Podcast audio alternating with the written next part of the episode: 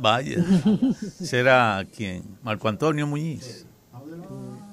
Sí. No sé. Uno de los que cantaba esa canción.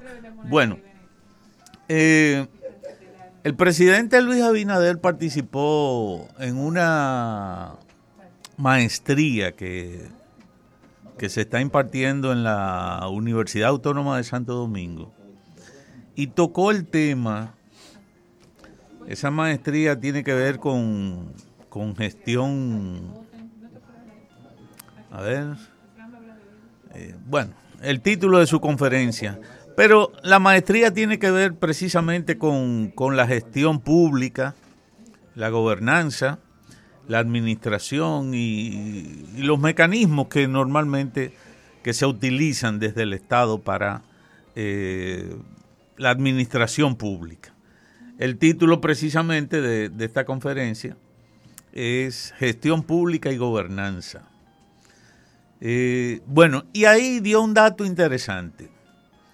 Eh, además de que mencionó una serie de problemas que hay en el Estado, que sigue arrastrando el Estado dominicano desde su estructura de gobierno, en relación con la burocracia. Y rescató en ese momento un, una consigna que, bueno, era incluso parte de un programa de un, programa de gobierno, una, una,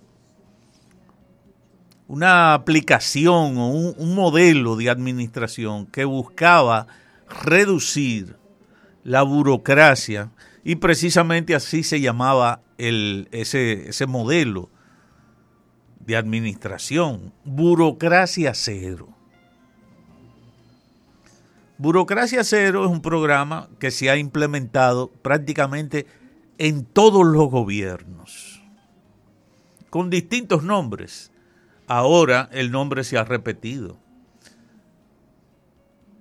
Recuerdo incluso eh, uno de los primeros, ya quizás más en el, en el año 2004, cuando volvió al gobierno, el Leonel Fernández, entonces presidente, hablaba precisamente de eso, de tratar de reducir la burocracia, porque incluso en el país había una gran...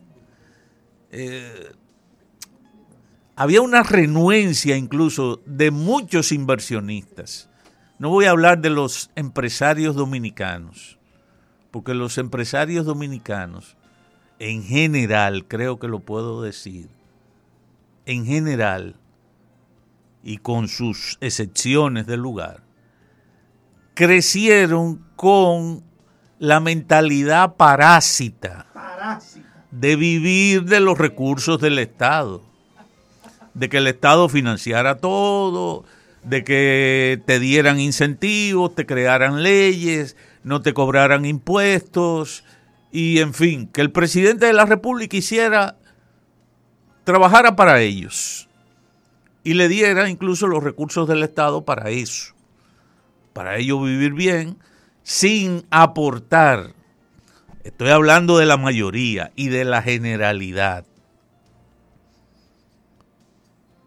Pero ¿qué pasa? Que luego, entonces, claro, hay empresarios también que han tenido importantes, importantes eh, aportes a la producción dominicana con innovaciones, la manera de producir, y que precisamente como tienen muchos de ellos, su producción es con fines de exportación y de exportación principalmente a los Estados Unidos, que entonces sí tienen una dinámica, tienen unas reglas, tienen unas normas que no, no relajan con eso. Si usted es empresario, usted es empresario. Usted va a producir, usted va a producir. Pero sabe que va a tener que pagar impuestos, no solamente de la empresa, de las ganancias de la empresa, sino también de las ganancias personales de los ejecutivos de, de esas empresas. Bueno, el mismo programa Burocracia Cero, con otro nombre, también trató de aplicarse o se anunció que se iba a aplicar al principio de los dos gobiernos de Danilo Medina. Y hay por ahí muchísimas, usted pone a revisar la prensa y usted se va a encontrar que hubo hasta planes hasta para ahorrar energía y que en el palacio y que no se iba a usar incluso tanto aire acondicionado, que se abrieran las ventanas, eh, que la iluminación, que apaga un bombillo, en fin. Se ha hablado de eso durante mucho tiempo.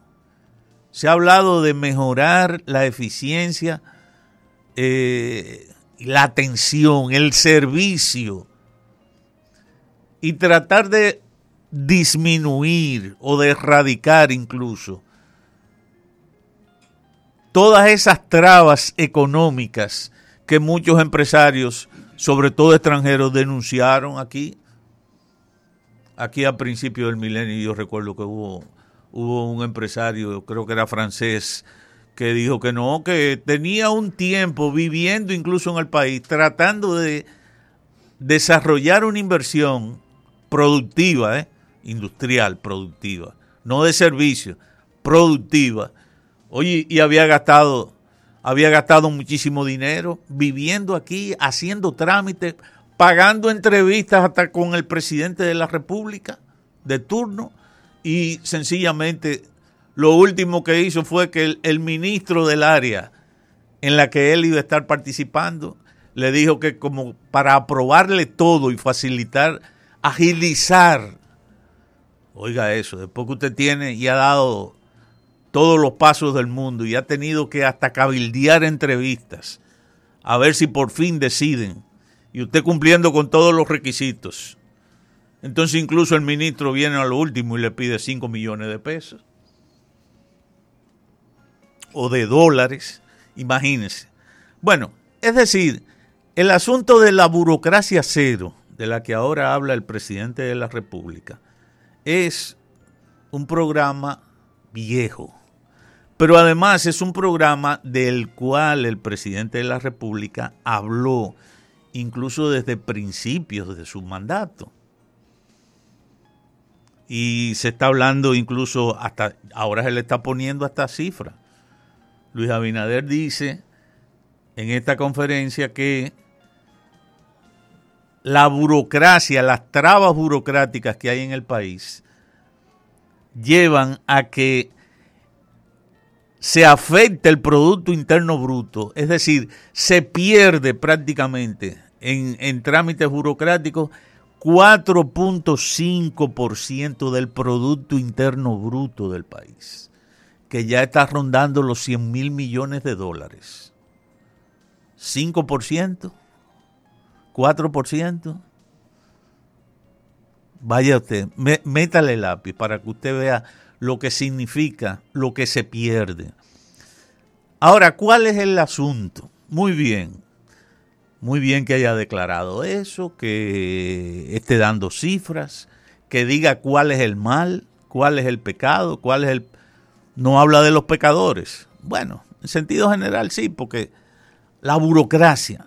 Pero la burocracia es, es una estructura que principalmente la maneja el, el gobierno central. El presidente de la República es el jefe de la administración, es decir, de toda la burocracia, de lo principal, de la cabeza de la burocracia en el país.